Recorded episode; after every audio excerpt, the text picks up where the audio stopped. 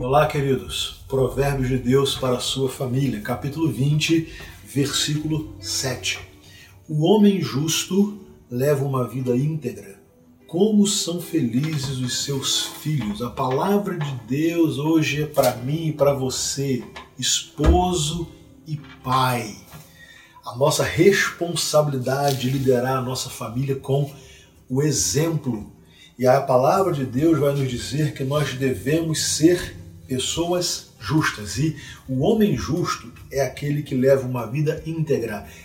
Íntegra de integridade, de integral, de inteiro. Não é? não é ser um homem perfeito porque nós não conseguimos, mas sermos um homem de uma conduta ilibada em todos os níveis na nossa vida familiar, sobretudo porque, segundo o texto, isso honra os nossos filhos, fazem com que eles possam andar de cabeça erguida, fazem com que eles possam confiar nos pais e principalmente na figura do pai. Por isso o texto diz: o homem justo leva uma vida íntegra, como são felizes os seus filhos. Os filhos são felizes quando eles não têm motivo para se envergonhar da conduta do pai.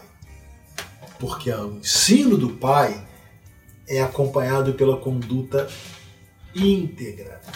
E esse é o maior legado que nós pais podemos deixar para os nossos filhos. Não é o legado da riqueza, do dinheiro, da fama, do poder, mas o legado da integridade, de uma vida ilibada.